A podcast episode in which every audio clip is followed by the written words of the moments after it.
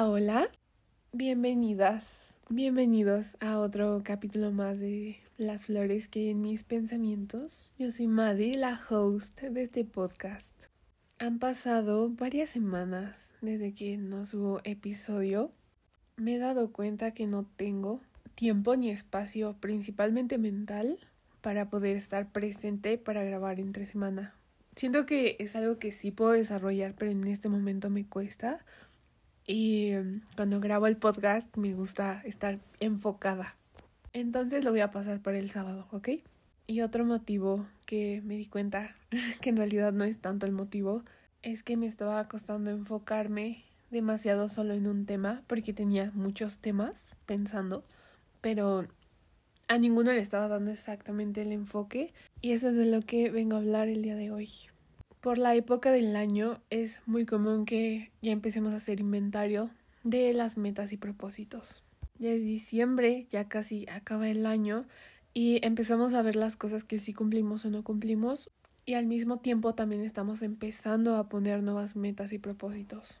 Pero estos al menos son conceptos para mí que no quedaban muy claros. ¿Cuál era el gancho en que se parecían y cuáles eran sus diferencias?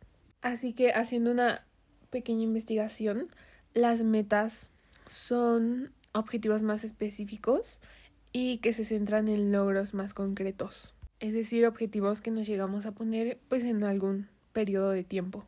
Y los propósitos son una declaración amplia de la intención que tenemos y de eso también quiero hablar. Creo que la intención es algo muy importante a la hora de poner metas y propósitos realistas. A inicios del 2023 fue el primer año en mi vida, donde me puse metas y propósitos realistas, en donde no solamente los escribí y esperé a que se cumplieran, sino que utilicé un conjunto de métodos para llegar a cumplirlos, en donde me puse más de 12 metas, de las cuales solamente dos no se me cumplieron, pero tengo la idea de que cuando algo no sucede es porque no es el momento, además de que estamos en el momento que tenemos que estar. Pero también estas dos cosas que no se cumplieron salían un poco de mi control, entonces está bien. Me siento feliz, me siento alineada, me siento congruente con la Madi de inicios de año que se propuso todas estas cosas y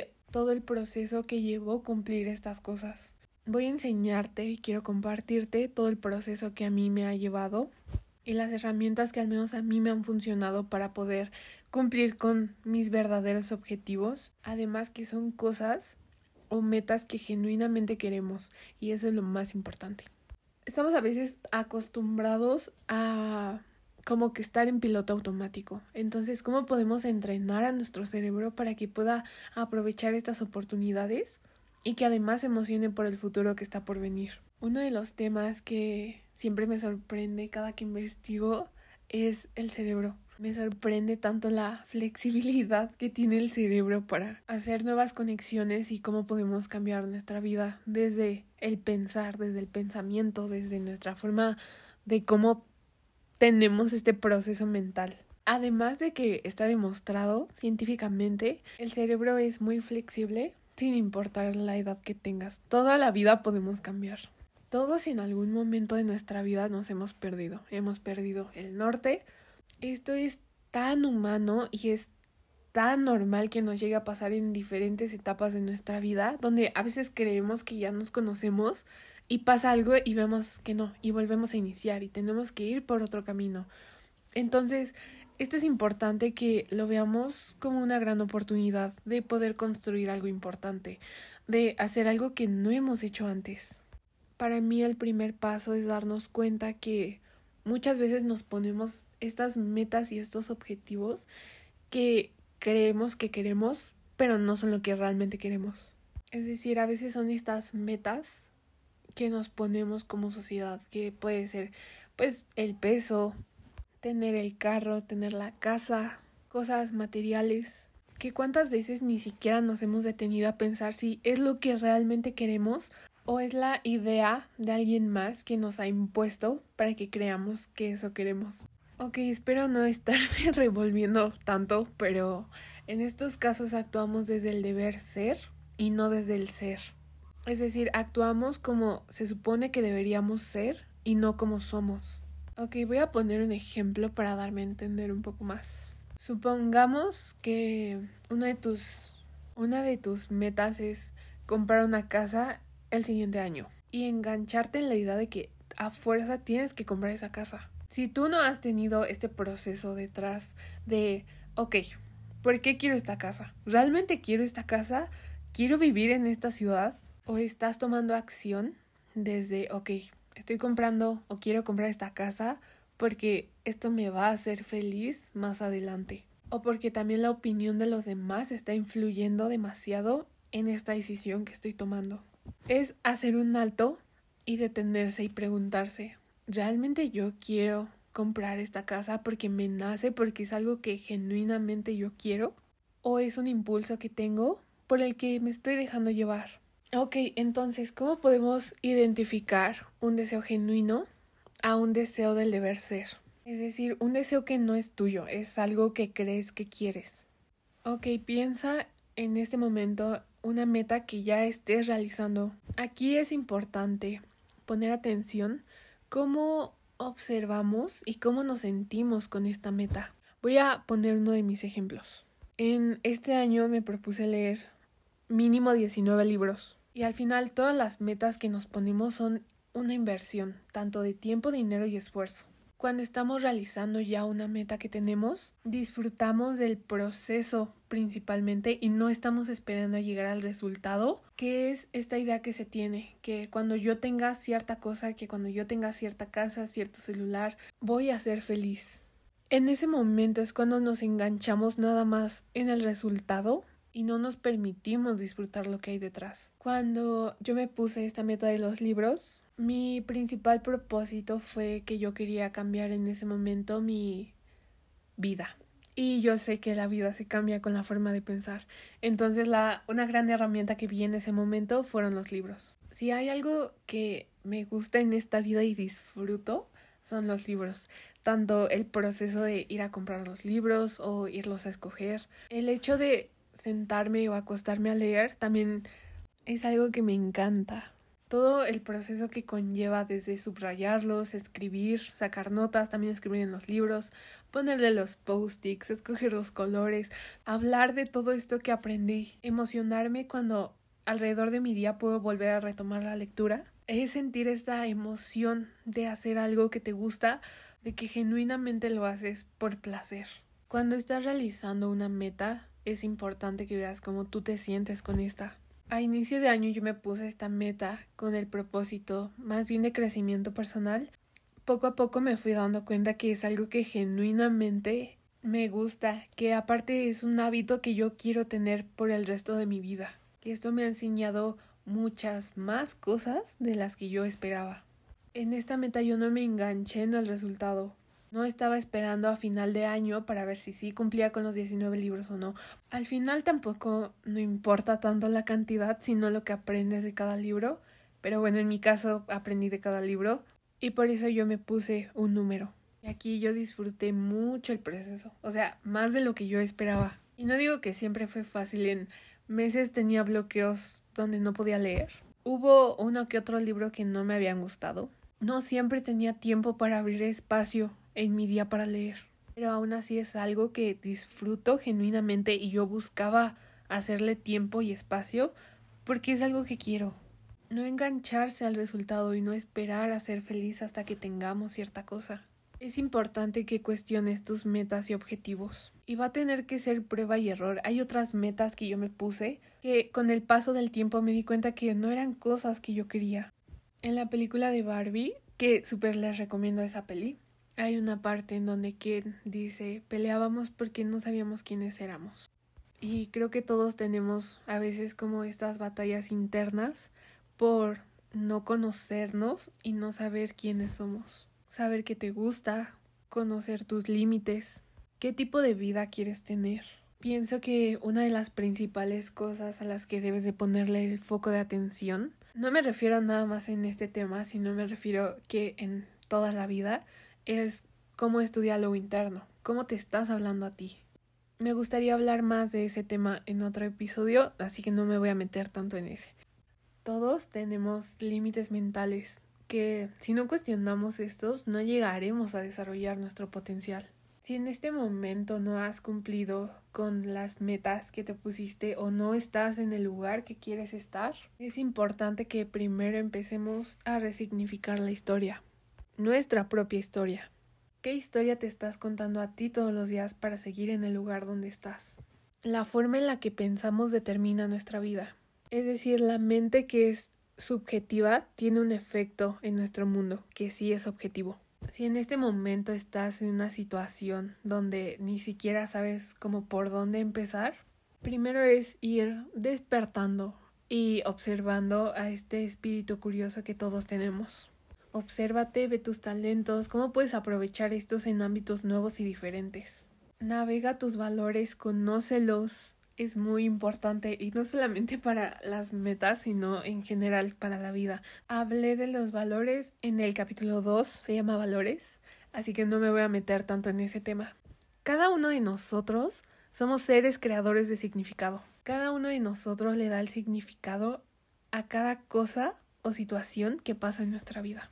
Tomemos la responsabilidad y no nos dejemos llevar por hasta que tenga tal cosa voy a ser feliz, porque ahí nos estamos quitando a nosotros mismos la opción de que podemos hacer algo, de que podemos cambiar. Le estamos dejando la responsabilidad a algo exterior, algo que no tenemos en este momento.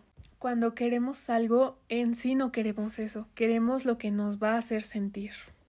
Entonces, creo que por eso es importante cuestionar estas metas y objetivos que nos pongamos porque así podemos ver cómo eso que quiero y que deseo me va a hacer sentir de tal manera en ese momento y por qué no me estoy sintiendo así en este momento. ¿Estoy tratando de llenar algún vacío? ¿O estoy dispuesta o dispuesto a trabajar en algo que va más allá de mi exterior? Es algo que voy a trabajar desde dentro. La motivación es otro tema que me quiero enfocar en otro episodio pero por el momento tengamos la idea de que es este impulso que nos ayuda a tomar acción y a perseguir esos objetivos. Cuando no tomamos conciencia en ciertas decisiones en la vida, nuestra principal motivación ahí es el miedo. Es decir, esta acción que tomamos la hacemos desde el miedo, desde la carencia. Por ejemplo, muchas veces ponemos estas metas muy por encima. Por ejemplo, quiero comprarme este carro. Y cuando empezamos a desglosar bien por qué lo queremos, muchas veces porque me da miedo que piensen que no tengo dinero, porque me va a dar estatus, porque siento que las personas me van a respetar más si tengo este carro, por lo que sea. Ahí no lo estamos haciendo de una forma genuina, no queremos eso porque lo queremos, sino por miedo a. Como ves, el futuro va a determinar cómo vives tu presente. Es importante, muy importante, darnos este tiempo y espacio para pensar sin ninguna distracción. Cuando permitimos escucharnos, cuando observamos los pensamientos que tenemos, nos vamos a dar cuenta que vamos por un camino de nuevas ideas y perspectivas que no habíamos visto antes. Es pensar de manera creativa, que también la creatividad es otro tema que en otro episodio. Cuando queremos hacer un cambio en nuestra vida es pensar de manera más creativa. Nuestro cerebro tiene seis maneras de pensar. Este también es otro tema que me voló la mente y prometo que les voy a contar esto en otro episodio. Pero uno de esos es la creatividad. Cuando estamos yendo por nuevos caminos y estamos cambiando nuestra vida o simplemente en el día a día es importante que aquí utilicemos la creatividad, que seamos personas creativas y no solamente me refiero como personas que hacen arte, sino cómo podemos ser creativos a la hora de tomar decisiones, por qué caminos nuevos podemos ir. Cada uno de nosotros es la energía creadora de nuestra propia vida. Cuando nos permitamos escucharnos, vamos a generar más esta capacidad de concentración que también es muy importante y al mismo tiempo es muy difícil. Pero solo centrarte sin hacer nada. Cuando guardes silencio es cuando más te vas a escuchar. Cualquier actividad que hagamos con concentración va a generar un efecto estimulante en nosotros. Es decir, que podamos estar presentes en el aquí y en el ahora, sin necesidad de estar pensando en la siguiente actividad que estamos por hacer. Yo creo mucho que el universo es abundante y está dispuesto a darnos las oportunidades que queremos, que deseamos. En este momento no me acuerdo del autor, esta frase que la suerte favorece a la mente preparada. Es importante que constantemente estemos aprendiendo, va a parecer que un gran número de todas estas cosas que aprendemos no tienen relación entre sí. Y una mente creativa es lo que hace, es como encontrar una conexión en lo que aparentemente no hay. Esto también nos va a permitir encontrar nuevas formas de resolver los problemas. Algo fundamental a la hora de hacer metas o en general también en las acciones que uno hace diariamente es poner la intención. La intención es este punto de encuentro entre el corazón y la mente. Cuando ponemos una intención, nuestras emociones más profundas y nuestro pensamiento racional se alinean y así podemos trabajar en armonía. Es más genuino cuando empezamos a hacer las cosas con intención. Cuando ponemos intención en lo que hacemos, actuamos más con conciencia. Es la base para ver qué acciones vamos a tomar, cuáles van a ser nuestros pasos, por qué lo vamos a hacer. También esta nos va a dar una dirección mucho más clara, que esta no solamente nos muestra el camino, sino que nos proporciona la dirección y la acción. Cuando ponemos intención, definimos cómo vamos a transitar este camino. Cuando no ponemos una intención clara, es menos probable que tomemos las medidas necesarias para llegar a ese objetivo, porque no estamos conectados con el propósito, no estamos conectados con el deseo por el que estamos trabajando. Por eso es muy común ver que dejan de seguir sus metas y propósitos a inicios de año porque no están realmente conectados con el que quieren, porque no se detuvieron a preguntar si realmente eso querían. Por ejemplo, yo hace un año estaba pasando por un estrés enorme académicamente. Estoy hablando de que jamás había sentido tanto estrés en mi vida. Estaba en ese momento con amigos con los que yo no me sentía cómoda y me acababan de romper el corazón. Definitivamente en ese momento todo se me juntó y no tenía nada de claridad mental. Como dije, fue casualidad que todo se me juntó en diciembre, entonces yo me puse estas metas que no necesariamente tienen que ser en año nuevo, pero bueno, dio la casualidad. Estas pueden ser en cualquier momento del año y también pues poner metas micro y macro. En ese momento solamente tenía una cosa clara y era que quería que mi vida cambiara. Mi principal motivador ahí fue el cambio. Mi intención era construir una vida en donde yo me sintiera en sintonía, en donde yo estuviera en coherencia con mi pensamiento y acción, tener a personas a mi lado que realmente me valoren por quien soy. Quería volver a abrir mi corazón, pero para eso primero tenía que sanar. Puse esta intención de que en un año iba a estar en un lugar donde me sintiera auténtica, donde confiara en mí, donde tuviera buenas personas a mi lado, en donde me siento cómoda con mi vida y con mis decisiones. Hoy en día puedo decir muy orgullosa y felizmente que estoy en el lugar que quería estar hace un año. Estoy en el lugar donde trabajé y me conecté con mis metas y propósitos para estar donde quiero estar hoy. Fue un camino largo, a veces fue difícil, porque también es ver todo lo que estas experiencias te dejan para no volver a repetir los mismos errores.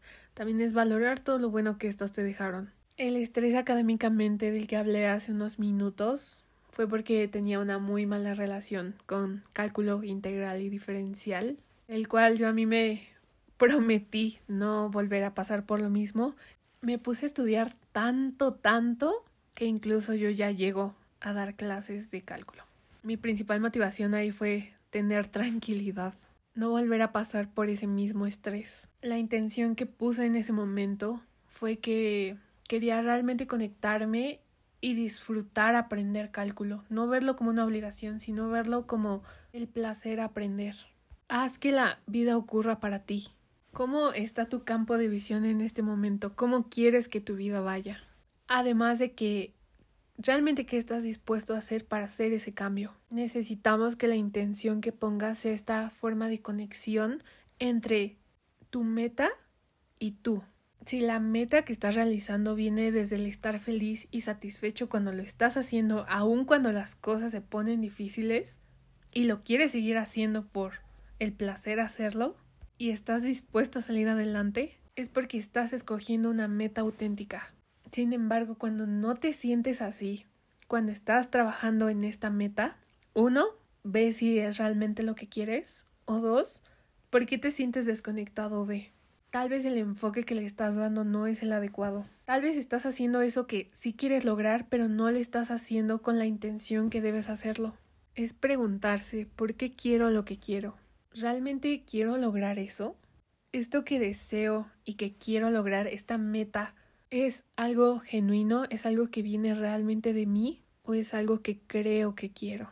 Además, también, ¿cuál es la motivación en eso que hacemos? Cuando la motivación viene del crecer, del aprender, del ser mejor, del conocer nuevas formas de ver la vida. Cuando esta motivación viene de una energía de crecimiento, de que eso por lo que estás trabajando te va a hacer a ti mejor persona y no desde una energía de miedo, de carencia, del que dirán. En el libro El arte de amar habla sobre dar lo que está vivo en nosotros y asimismo nos enriquecemos a nosotros y a los demás. Cuando estemos poniendo una meta, estamos creando algo, somos seres creadores. Entonces, creemos por el amor a crear. Porque cuando hacemos las cosas desde el amor, nuestra esencia es diferente. Y cuando amamos, lo realizamos desde la libertad. Cuando amamos, nos entregamos, nos descubrimos. ¿Qué uso productivo le vas a dar a tus propios poderes, a tus habilidades, a tus fortalezas? En otro episodio, ahora sí me gustaría hablar sobre cómo desarrollarlos para llevarlos a la acción. Pero lo más importante es iniciar primero desde dentro para después llevarlo a la acción. Recuerda que lo más importante es entender que nosotros no somos nuestras metas y objetivos cumplidos y no cumplidos. Porque al final también es preguntarse, ¿quién soy yo cuando me quitan eso? ¿Qué persona soy cuando fracaso? ¿Qué persona soy cuando las cosas van bien o no van bien? Es entender cuál es nuestra esencia, qué queda de nosotros. Es importante vivir una vida que valga la pena vivir, donde disfrutes tu vida, te conozcas, donde veas cuál es tu autenticidad, más que ir marcando cosas que has hecho o no has hecho. Lo que nos define es el tamaño de nuestro corazón. En fin, estas fueron un poco de las flores que hay en mis pensamientos. Espero que les haya gustado este episodio. Quiero aclarar que pues no tengo obviamente yo la verdad absoluta, son cosas que han estado en mi mente y herramientas que también a mí me han funcionado. Se los platico a todos desde mi corazón. Valoro mucho que me estés escuchando. Gracias por estar un capítulo más y nos vemos el siguiente sábado. Bye.